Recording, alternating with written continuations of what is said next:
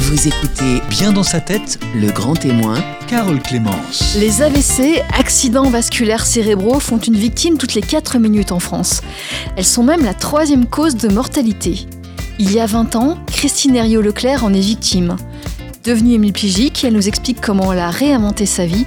Elle édicte 10 commandements pour être heureux dans son dernier ouvrage, Une femme française, presque ordinaire, aux éditions L'Armatan. Jusqu'à 10h, Bien dans sa tête, Le Grand Témoin, Carole Clémence. Christine Herriot-Leclerc, bonjour. Bonjour, Carole Clémence. Et Il y a 20 ans, vous avez été victime euh, d'un AVC. Est-ce que vous pouvez nous, nous décrire euh, le- ce jour fatidique? Bien sûr, c'est un jour euh, qui aurait pu être un jour heureux puisque je venais d'être euh, jeune maman et l'AVC est survenu neuf jours après l'accouchement en 1999. Donc euh, je venais d'accoucher de, mon second garçon. J'avais déjà un, un aîné qui avait 4 ans et donc j'ai fait un AVC postpartum. C'est-à-dire c'est lié à- à c'est la- lié euh, à la grossesse et à l'accouchement. Ça a été expliqué ainsi lors de- des examens médicaux. Voilà. Et donc, euh, je bascule euh, subitement dans le handicap, euh, puisque je suis touchée par cet AVC ischémique, euh, tel un tsunami dans mon cerveau, qui fait que ceci engendre euh, des zones euh, de mon cerveau qui sont euh, détruites à partir de ce jour-là. Et, et va survenir donc mon hémiplégie gauche. La, la- la crise, comment elle est survenue? Vous, vous étiez consciente J'étais consciente, oui. Euh, je, je, je ne suis pas tombée dans le coma. J'ai toujours gardé conscience. C'était un soir, euh, j'étais dans mon canapé, et je discutais avec mon mari et j'ai eu une douleur brutale à, à la tempe droite, Oui. côté droit. Et donc mon hémisphère droit était touché et, et donc le côté gauche était paralysé. Donc c'est survenu subitement. Survenu- ouais, voilà, c'est un événement très violent, ça m'est survenu très, très subitement. Euh, ouais. Donc on a tout de suite su que c'était grave et, et- Oui, euh, dis- disons que je n'ai pas eu de signe avant-coureur. J'aurais pu avoir des maux de tête ou bien une perte de champ visuel ou des fourmillements, et chose que ne- je, n'ai- je n'ai pas eu. Il n'y a pas eu de signe avant-coureur. Mais par contre, euh, donc, mon mari, à l'époque, a appelé le médecin d'urgence qui, allait- qui a donc diagnostiqué que je faisais un AVC et m'a transféré aux urgences euh, de l'hôpital de Nantes oui, voilà. à Et, l'époque. Voilà. et- et alors, euh, vous perdez l'usage de la parole immédiatement Oui, je perds l'usage de la parole immédiatement. J'avais une paire de lunettes euh, qui, qui tombe euh, malencontreusement parce que je- mon côté gauche est paralysé, je perds l'usage du bras et je perds l'usage de la parole parce que mon, mon visage est figé. Et ça survient d'un coup et ça doit être terrifiant. C'est terrifiant parce que on ne peut plus communiquer avec euh, les personnes autour de soi et donc euh, c'est très très flippant. En- Il y a un mur qui s'installe Et- entre le monde extérieur et vous-même. Je me sens euh, cloisonnée à l'intérieur de mon corps parce que je, je continue à avoir la pensée, hein, bien évidemment. Donc, euh, bien la réflexion, j'ai des mots tout faits dans ma tête, mais qui n'arrivent plus à sortir de, de ma bouche. Oui. Euh, si ce n'est des, des sons euh, inaudibles, voilà. Et que donc, fort heureusement, au fil des années, grâce à des séances d'orthophonie, je vais réussir à ré- réapprendre euh, à parler, à avoir une élocution. Do- Donc, le jour même et les jours suivants, vous ne pouvez euh, pas parler. Oui, Euh, et ça prend combien de temps pour pouvoir reformuler des, des phrases C'est c'est un- des étapes de Lilliputien parce que au départ, je vais être hospitalisée dans l'unité neurovasculaire, c'est-à-dire en neurologie au CHR Nord de Nantes. Et c'est un service spécialisé où des neurologues euh, prennent en charge des patients victimes d'AVC.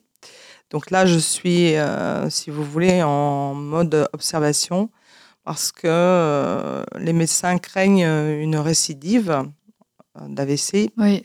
Et donc, euh, ordinairement, euh, les patients peuvent succomber à leur AVC dans les 30 jours qui suivent.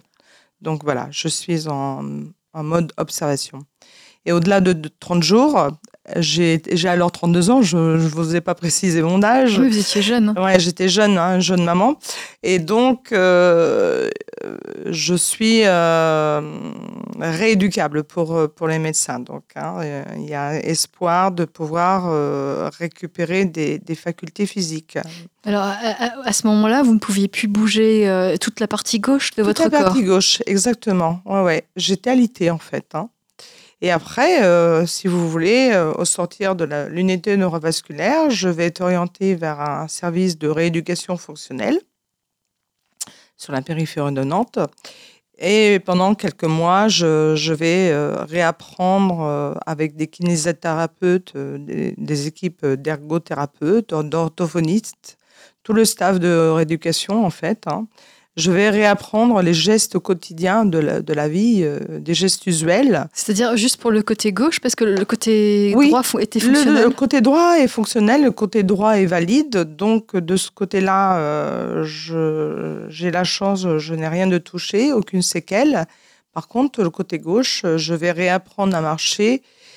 Et bon, on, en- on essaiera les- la rééducation pour le bras, le membre supérieur, mais ça ne fonctionnera pas, ça n'ira pas au-delà de, de Oh, facultés. Aujourd'hui, c'est Aujourd'hui, je, je n'ai pas récupéré l'usage de mon bras. Donc, euh, j'apprends je sans. réapprends à vivre, à faire sans. Oui. Ouais, voilà. À faire sans le bras gauche. Et, et- et votre jambe gauche? Et ma jambe gauche, euh, eh bien, euh, je passe euh, de la position allongée à la position fauteuil, assise. Et au-delà de quelques mois, je, je réussis à remarcher. Voilà. À remarcher avec l'aide d'une canne Oui. pour des longs parcours. Et quand je suis dans une maison, dans un bureau avec un, un sol stable, à marcher sans canne. Oui. Mm. Et, puis vous nous parliez de, de- la partie gauche de votre visage qui n'était plus. qui Oui, plus, et revenu, voilà, euh, la partie gauche, euh, euh, c'était compliqué, oui, parce que je n'arrivais plus à parler et j'avais une forme de rectus qui laissait apparaître une paralysie du visage. Oui. Et puis, à force de travail d'orthophonie, euh, au bout de quelques mois, oui, enfin, 12, 18 mois quand même. hein, C'est long, oui. C'est long, hein, c'est long. long. hein. Je vous dis, c'est un travail de lilliputien. C'est- chaque jour, on chaque vous jour, il y a des étapes. euh, Ouais, oui. ouais. Chaque jour, il y a des moments de découragement parce qu'on a l'impression que rien n'évolue. Et puis, euh, Et vous aviez l'assurance que ça reviendrait vous, vous, ou c'était non, non, c'était incertain. Et puis, euh, le corps médical euh, se garde bien de, pour éviter les découragements de patience, euh, se garde bien de, de, se, de se prononcer. hein. Oui, oui. Ce qui n'est pas évident de faire un pronostic euh, sur euh, l'évolution du patient euh, à ce stade-là. oui. Mm. Donc vous, vous vous cramponnez évidemment, vous, vous faites tout Oui, ce je me pour, euh, raccroche, euh, je me raccroche à ces, mes deux fils là, ces deux petits bouts de chou qui vont grandir et Donc, qui ont euh, besoin d'une maman. Et oui, le petit qui, qui vient de naître. Et Ouais, qui voilà, a quatre ans. exactement. Donc, euh, j'espère reprendre ma position de mère dans notre vie de famille. Et puis euh, aussi, euh, j'espère reprendre à travailler, ce qui est mon challenge principal. Je ne me voyais pas euh, rester euh, en situation de handicap Oui. euh, chez moi, enfermée entre quatre murs euh, et à ruminer euh, et à ne pas faire de projet. Oui. Vous avez réussi à, à rester dans la même entreprise euh, Oui, j'ai réussi à rester dans la même entreprise. Euh, on a réussi à, avec quelques aménagements. hein. Mais ces quelques aménagements sont moindres parce que euh, j'avais un travail sédentaire. euh, donc, De bureau, oui. De bureau, sur un travail sur un clavier. Donc, ça n'a pas nécessité de ce côté-là beaucoup d'aménagements. J'ai un aménagement horaire parce que je suis fatigable et donc euh, un travail à temps plein était pour plus moi possible. euh, plus possible. Oui. D'autant plus avec l'AVC, euh, il n'y a pas le- seulement le handicap, il y a le- la notion de AVC qui, euh, comme euh, je vous le disais, me, me- comment me, j'ai des difficultés de mémoire Oui. immédiates et donc j'ai dû retravailler cela par rapport à des entraînements quoi en fait. C'était compliqué. Et donc, euh, mis à part euh, ces, ces travaux de mémoire, il y avait des travaux d'élocution, pouvoir, euh, pouvoir euh, s'exprimer au téléphone ou en Donc, visioconférence. vous êtes rentré chez vous rapidement Vous êtes resté Je euh, suis restée six mois à l'hôpital et après, je suis rentrée progressivement à, la maison. Oui. Ouais. Et au bout d'un an, j'étais, j'ai terminé ma rééducation au bout de 12, euh, 12-18 mois. Oui. Ouais. Euh, Alors, vos, vos enfants, euh, comment ça s'est passé avec eux, euh, le- la convalescence et puis euh, le- le- le- leur enfance, en fait, puisqu'ils Oui. vous ont toujours connu Oui, oui, oui. Et- tout à fait. J'étais, j'étais bien entourée lors de mon accident, un, un cercle familial et une solidarité amicale de l'entourage qui nous ont beaucoup aidés, mon mari et moi. Euh, surtout à, à s'occuper des bou- bouts de chou. C'était pas évident, ouais, c'est sûr. Et donc, euh, chemin faisant, euh, on a réussi à, à s'organiser avec mon, handicap. C'est ce qui a pu faire euh, donner euh, le sel de la vie. Et puis euh, après, euh, eh bien, le grand m'avait connu valide jusqu'à l'âge de 4 ans. Et puis, ben, c'est une maman différente qui est rentrée de l'hôpital. Alors, ça faisait beaucoup de changements dans sa vie. Il le était conscient des garçon choses. était conscient des choses parce que euh, on a disons que j'ai opté pour euh, ne pas avoir de non-dit je lui ai beaucoup parlé expliqué euh, ce qui lui arrivait parce qu'il y avait la venue d'un petit frère euh, déjà euh, une fratrie nouvelle. Et puis euh, maman différente euh, de ce- celle que j'avais connue avant. Et puis ben, pour une anecdote je, leur ai demandé leurs sentiments de- dans le deuxième livre, justement. Il y a un euh, petit chapitre qui un petit est- oui. chapitre euh, la aurait parole. consacré et où ils prennent la parole euh, et le regard d'une maman handicapée euh, vis-à-vis d'eux, Oui. ouais, ce qu'ils ressentent. euh, voilà. Et pour, euh, pour eux, ben, eh bien, je suis euh, dorénavant une maman ordinaire avec, euh, bien sûr, euh, toujours euh, ce statut de femme handicapée. Mais ne serait-ce que cela, euh, on a essayé de se concocter une vie euh, qui soit pas désagréable euh, et à force de volonté et d'optimisme, euh, voilà, on, on a franchi le pas de. Oui, et vous, vous parlez d'optimisme et, et- et on le retrouve dans votre livre. C'est quelque chose d'important justement pour. Oui, c'est important pour moi parce que par, par rapport à cette période de, de reconstruction, j'ai développé euh, une, for- une forme de force euh, que je, que je sous-estimais en moi, en fait. Et puis, euh, j'ai développé une forme de persévérance et d'opiniâtreté, c'est-à-dire qu'il ne fallait pas démissionner devant, pas faire preuve de fatalisme devant ce fait. euh, Vous pensez qu'il y a des gens justement qui, qui abandonnent euh, Ou est-ce que cet accident de la vie, alors qu'on était très bien auparavant, Oui. ça force tout le monde à, à- à trouver de nouvelles forces? Euh, ça force tout le monde, ça oblige tout le monde. Effectivement, c'est vrai que je les ai embarqués dans mon aventure. hein, et c'était euh, de gré ou de force. Euh, hélas, c'était pas ma propre volonté moi non plus. hein. Bien sûr. Ça, ils en, ils en sont bien conscients. hein. Donc, euh, c'est vrai que ça embarque tout le monde dans la vie. euh, mais euh, de là à dire, en faire une généralité, c'est assez complexe. Euh, je crois qu'il y a aussi une, une question de nature de personne. Vous pensez qu'il y en a certains qui vont s'en sortir mieux que d'autres avec, avec un Oh, accident peut- Peut-être oui, cérébral que- oui, c'est possible. Hein. Ouais. Mm, Ouais. mm. Euh, on continue à en parler Ouais. avec vous, Christine Herriot Leclerc, vous qui en avez été victime de cet AVC il il y a à peu près 20 ans. On continue à parler avec vous de, de ce que vous avez vécu, de ce que vous avez mis en place pour aller mieux. Euh, Vous sortez le livre Une femme française, trois petits points presque ordinaires aux éditions L'Armatan.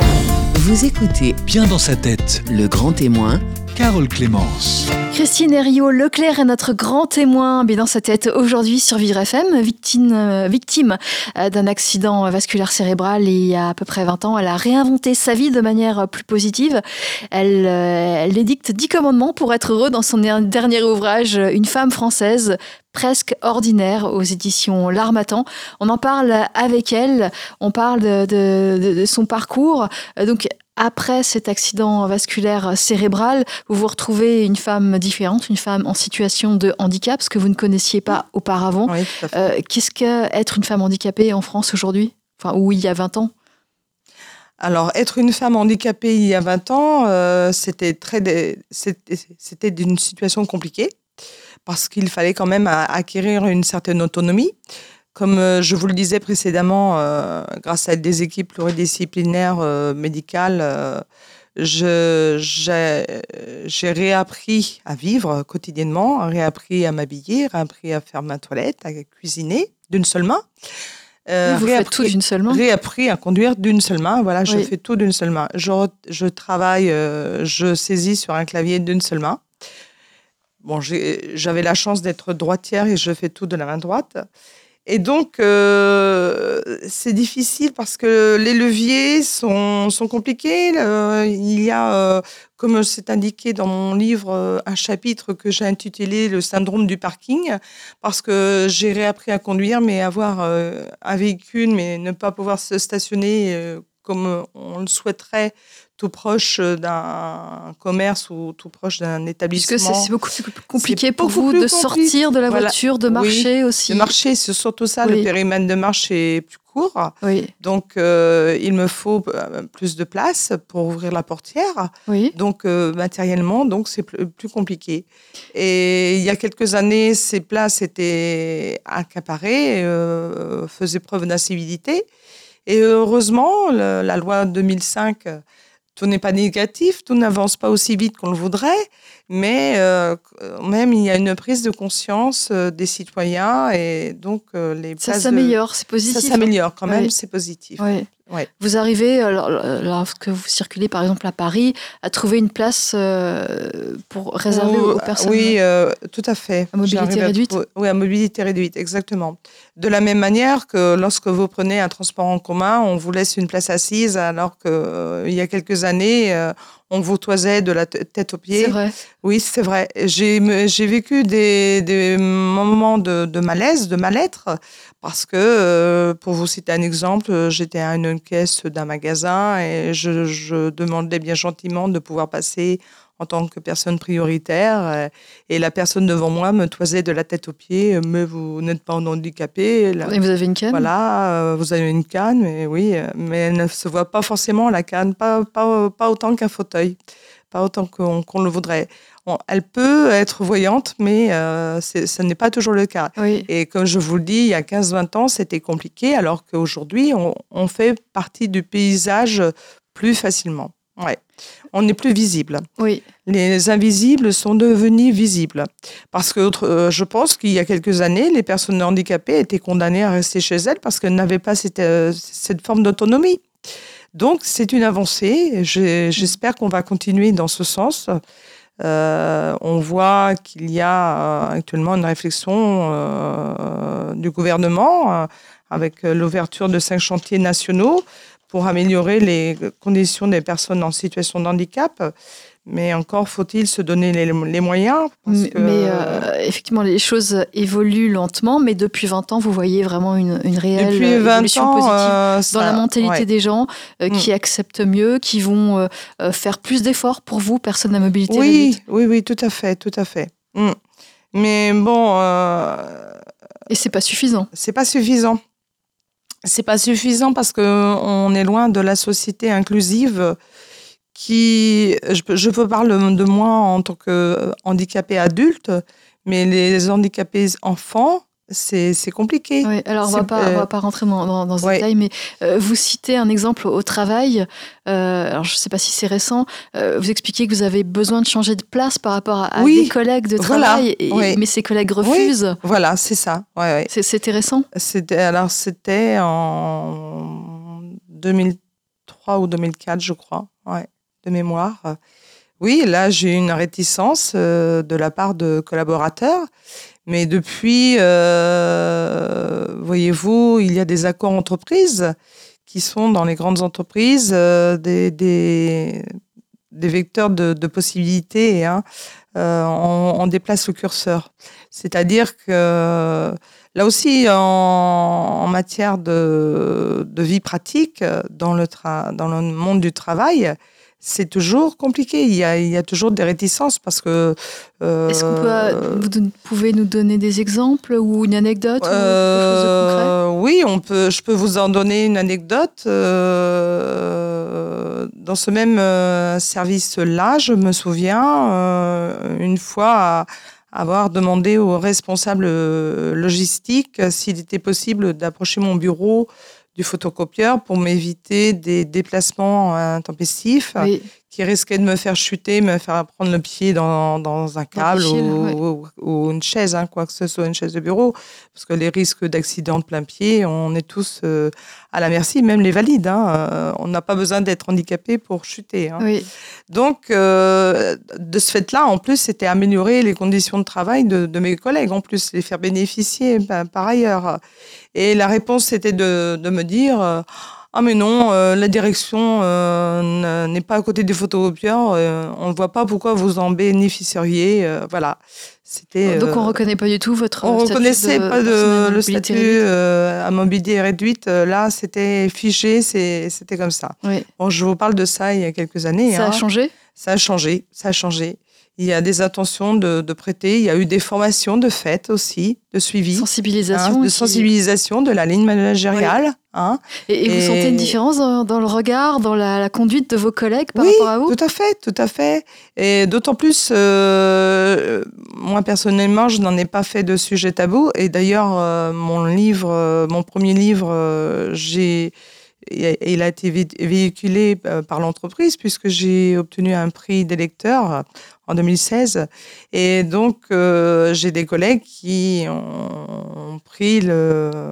Ça a sensibilisé vos collègues voilà, hein, c'est qui ça. se sont rendus compte. Ouais, que... C'était un outil de communication. Mon livre permettait de voir, ah tiens, c'est le quotidien de Christine, mais on n'imagine pas que tu puisses vivre ça euh, toi, tu es toujours souriante, euh, avenante euh, au travail. Euh... Il faudrait que vous soyez bougon et, et désagréable. Exactement.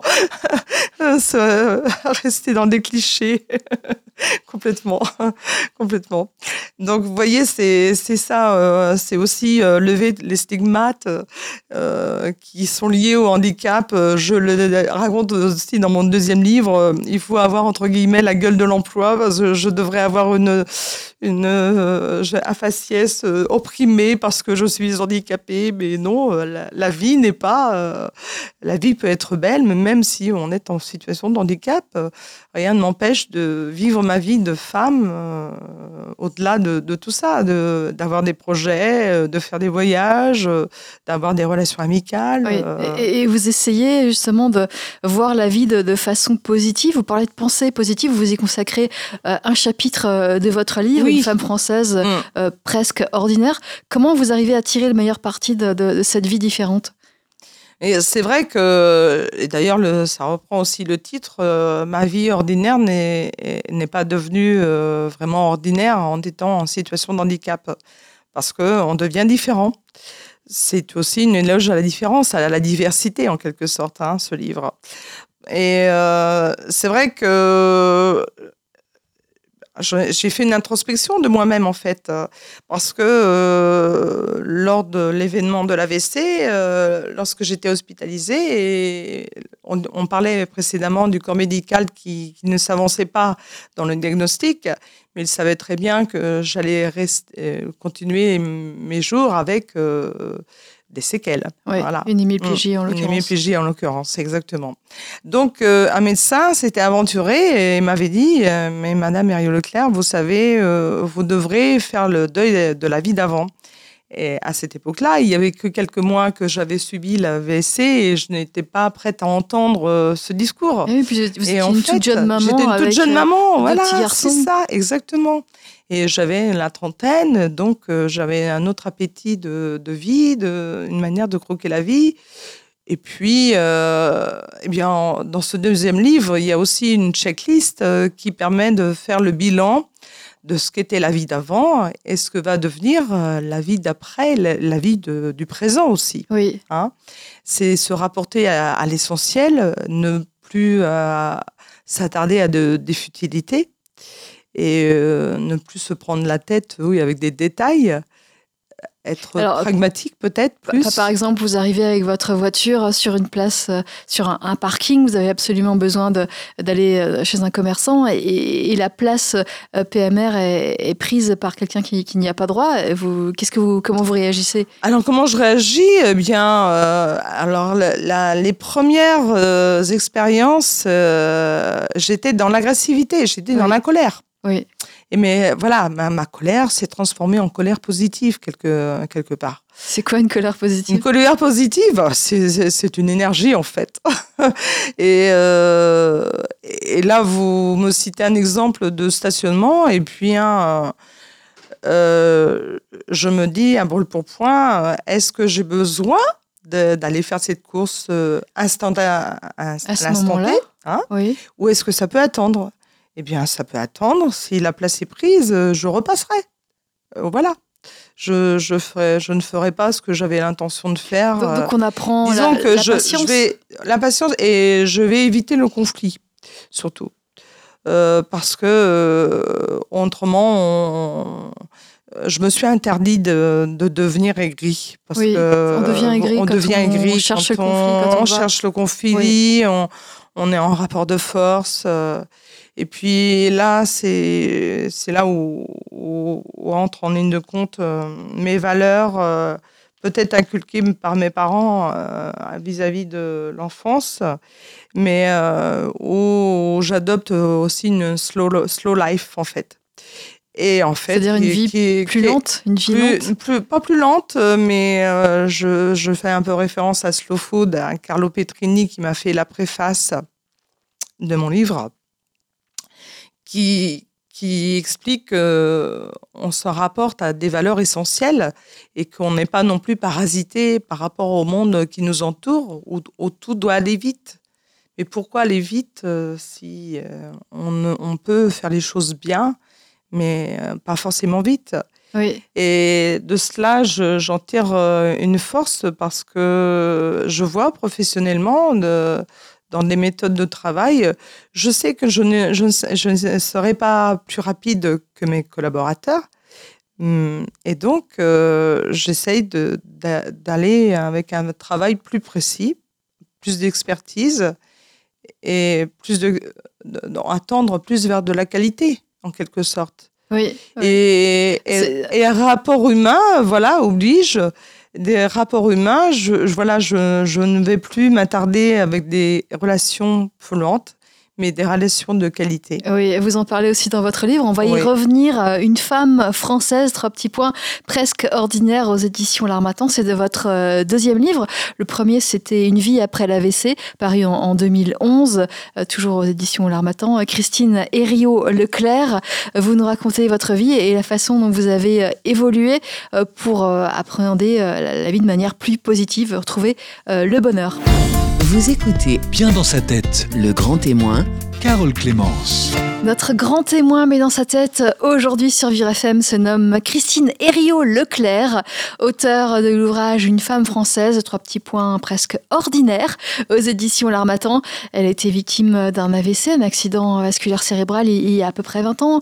Elle a réinventé sa vie de manière euh, différente. Euh, Elle édicte notamment dans son livre 10 commandements pour être heureux. Alors, vous parlez de slow life, vous avez décidé de, euh, de voir la vie, de, de prendre la vie d'une différente manière, de prendre la vie avec euh, euh, plus de patience pour euh, arriver à plus de qualité.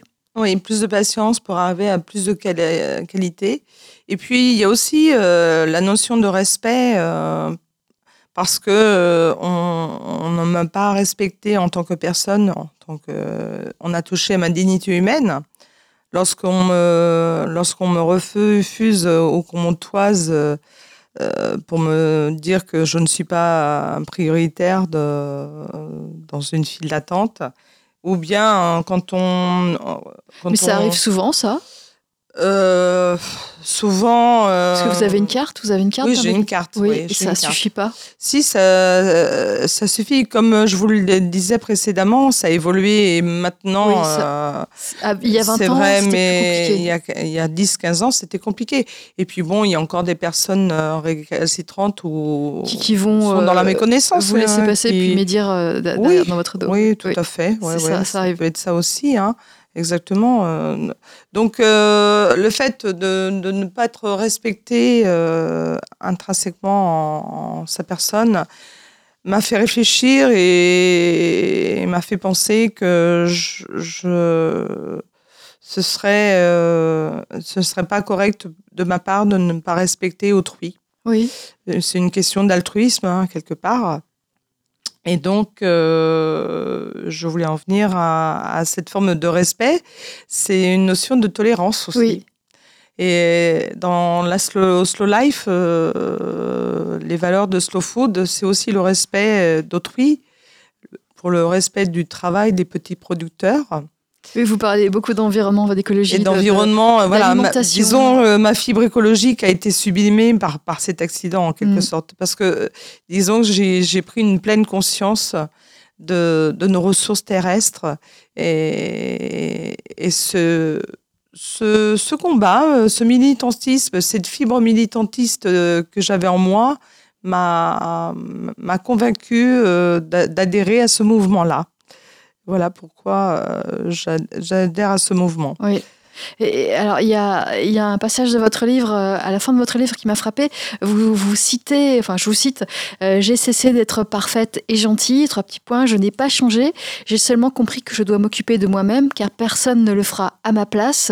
Euh, c'est un, un changement important dans, Ça, c'est un changement important parce que, disons, je crois que là, on arrive au stade de, de la maladie.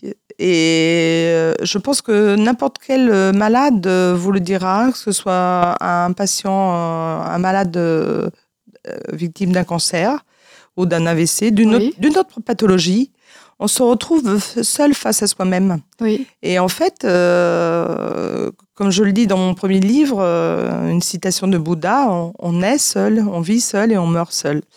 Et, là, les solitudes euh, dans nos sociétés sont de plus en plus flagrantes. À l'heure où les réseaux sociaux, euh, les multimédias explosent, les gens vivent de plus en plus seuls. Et donc, euh, lorsqu'on se retrouve face à soi-même, il y a forcément un, moment où émerge cette réflexion. quoi. C'est en fait tout à fait légitime, je pense. Euh, Et- Est-ce que, euh, que lorsque vous dites j'ai cessé d'être parfaite et, et gentille, est-ce qu'il faut euh, devenir euh, égoïste, c'est-à-dire penser d'abord à soi et, et, être moins altruiste avec les autres? Foncièrement, être altruisme, je pense que ça fait, ça fait du bien. Ça fait du bien d'aider l'autre, d'être à l'écoute de Oui. l'autre. Et euh, en plus, euh, là aussi, euh, paradoxalement, peut-être, j'ai développé, une forme d'empathie à force d'écouter les autres. et curieusement, je ne sais pas si c'est mon statut de femme handicapée, parce que visuellement, on, peut le constater, mais les personnes se confient facilement à moi. Je ne sais pas pourquoi, mais peut-être euh, elles, elles se disent euh, que Christine peut entendre certaines plaintes.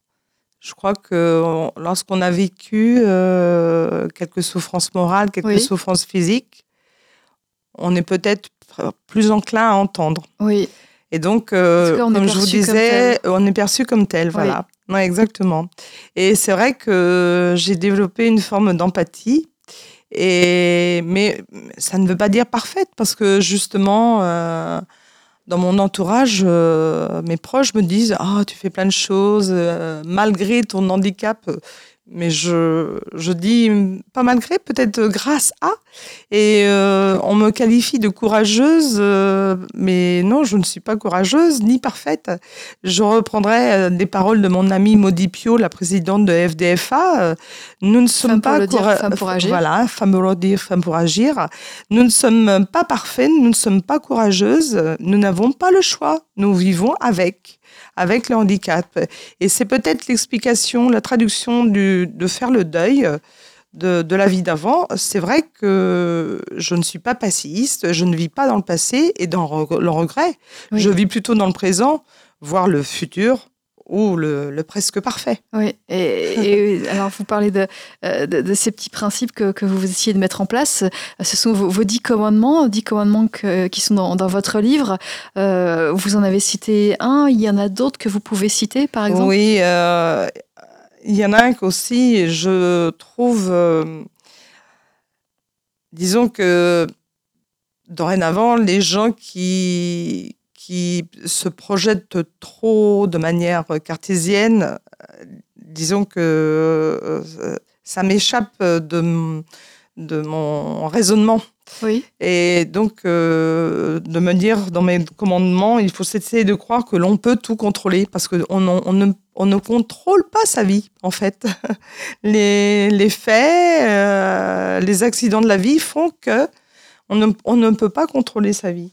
Donc, euh, il faut laisser place à l'imprévu euh, et ça se avoir une. comment ça? Ah, C'est une faculté d'adaptation et puis il faut être apte au changement. Il ne faut pas être rigide aussi. Il faut une certaine souplesse. Euh, oui, dans, dans l'esprit ou une, une- ouverture d'esprit en quelque sorte. Ouais. Oui. Et donc, euh, c'est c'est pour ça que j'ai inscrit ça dans mes dix commandements. euh, voilà, euh, être sous contrôle, peut-être euh, s'orienter vers le lâcher prise, euh, surtout ne pas régenter euh, une vie. euh, les événements viennent viennent de même, hein, viennent de même. Et, et lorsqu'on vit un échec, il, il faut se dire que justement, si ça ne devait pas se faire, c'est qu'il se fera plus tard. Et, et avoir confiance en le futur. Oui, et puis euh, vous, vous dites aussi, c'est le, huitième commandement, euh, sourire, euh, sourions. Oui, oui, oui, ça se sent au, téléphone. Ça, j'en crois mon expérience professionnelle euh, où j'ai fait pas mal de téléphones, euh, télé, téléaccueil en quelque sorte. Et euh, au- à la finesse de l'oreille, une conversation, on sent bien que votre interlocuteur sourit ou ne sourit pas. Tout à fait. Ouais. Et euh, je trouve ça d'une tristesse, euh, les gens qui ne sourient pas, c'est dommage. Et de donner un sourire, euh, échanger un sourire avec une personne dans la rue, avec un, une, ou un inconnu, mais ça peut donner du soleil à une journée. C'est formidable, le sourire. Et c'est gratuit. C'est effectivement, c'est gratuit, puis ça fait du bien. Ça fait euh, du bien. Ce que vous Ça fait du bien, ouais, ouais. Lorsqu'on est dans la grisaille, euh, ça fait du bien. Et, et puis un autre principe, euh, vous expliquez, le- c'est le quatrième, que euh, il faut pas juger de manière réductrice les gens, les autres, les autres personnes. Oui, ça c'est un aspect euh, où peut-être on, on va s'orienter vers des raccourcis justement, euh, mais on ne peut pas savoir ce que, ce que vit l'autre.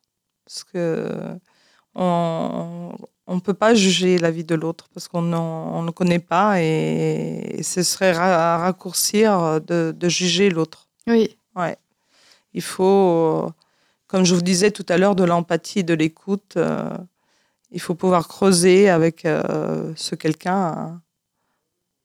Oui. C'est- se rapprocher de, de l'humain. hein. et, et justement, donc, ce sont des, des conseils que vous conseillez aux, aux autres personnes, enfin tout à chacun, j'imagine? Conseil, je ne je dirais pas, euh, ce serait présomptueux de ma part euh, de, des conseils. euh. Disons que pour moi, ce sont des, des valeurs que j'ai adoptées dans ma vie de tous les jours, que j'essaye de, de faire de mon mieux. Mais personne n'est parfait. Et, et puis on parle de, de- de la difficulté évidemment de, de la situation de, handicap. Oui. Vous êtes hémiplégique, je le rappelle. Ouais. Euh, et votre fils, euh, Geoffrey, dans, dans sa, sa participation à votre livre, Ouais. il, il écrit quelques lignes. Lui, il retient des, des petites choses positives. Oui, c'est vrai. Mm. Il les retient. euh, c'est- amusant parce qu'en plus, euh, il, il parle de, en pourcentage et euh, il, il me raconte euh, à, à travers. euh, bon, ça, c'est le regard d'une fils vis-à-vis d'une mère. hein. et, mais comme vous dites tout à l'heure, on, on évoquait la tolérance et la patience. Bon, évidemment, quand je suis confrontée à un obstacle, je perds patience et moi aussi, j'ai mes coups de gueule euh, comme tout le monde. C'est humain. Oui. hein. Et parfois, il faut en pousser pour être Et entendu. puis euh, voilà, il faut aussi éva- évacuer des, des- des petites colères, hein, parfois. euh, voilà, hein. donc ça fait partie de nous. Et donc, euh, Alors, là, votre fils, là, je, je- je le cite de mémoire, oui, il parle de, de ne pas faire la queue, puisque vous, avec vous, lorsque vous êtes en. euh, oui, vous- voilà, Vous ouais, allez ouais, au cinéma il- ou, ou il voir un amuse, euh, voilà. voilà. il s'en amuse parce qu'en fait, euh, euh, voilà, on, on peut dire quand même, je vais pas appeler ça un privilège parce que c'est la- l'accès vraiment prioritaire besoin. parce que j'en ai besoin. Oui, vous en avez Et puis, euh, les, les, les proches ne sont pas épargnés. Comme je vous l'ai dit tout à l'heure, euh, ils sont embarqués dans l'aventure. Et bon, la- l'aventure euh, ne présente pas que des avantages, mais bon, des inconvénients, ce serait peut-être péjoratif quand même de, de les citer. Et euh, l'avantage, eh bien, c'est le fait qu'ils puissent euh, être épargnés d'une file d'attente longue et de suivre maman pour aller à un événement ou, ou une file d'attente au musée euh, ou au cinéma. Oui, oui. Exactement. Et là, toute la famille en profite, tous les accompagnants. Parce qu'il faut savoir que euh, l'accès euh, PMR permet un accès à prioritaire. ah oui, voilà. Dans les musées, les expositions, euh, les cinémas et puis les autres Et puis les lieux. places de parking, Les places de parking, qui vous sont réservées, bien Ouais. sûr.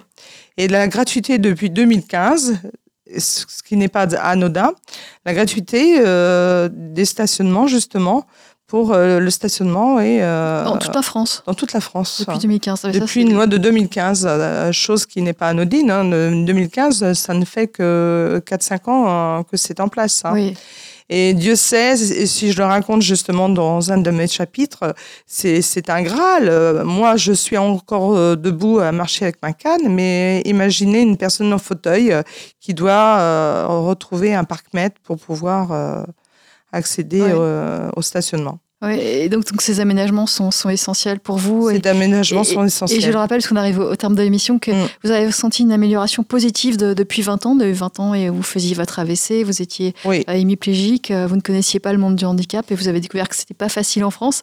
Et aujourd'hui, quand même, les choses s'améliorent lentement, mais s'améliorent. Ça m'améliore, mais lentement. hein. Il y a une prise de conscience, euh, c'est certain, mais il y a encore beaucoup, beaucoup de, de travail, beaucoup de chantiers. Oui, hein. cinq chantiers nationaux euh, lancés par euh, le ministre euh, Cluzel.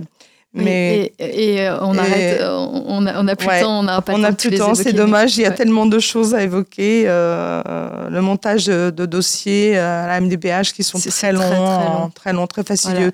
Et le quotidien des personnes handicapées ne s'arrête pas pour autant. Voilà. Donc euh, les difficultés aussi. Il faut attendre vers une société inclusive. Lorsqu'on arrêtera de regarder avec euh, des yeux différents euh, les personnes en situation de handicap et on les regardera normalement, on aura gagné. Ouais, on aura Voilà. gagné. Euh, Ce sera le mot de la fin. Merci Christine Herriot-Leclerc. Merci beaucoup de Euh, votre accueil. Oui, je rappelle que vous êtes l'auteur d'une femme française, presque ordinaire, aux éditions L'Armatan. Vous étiez notre grand témoin, mais dans sa tête, aujourd'hui sur Vivre FM. Merci à vous. Vivre FM Podcast.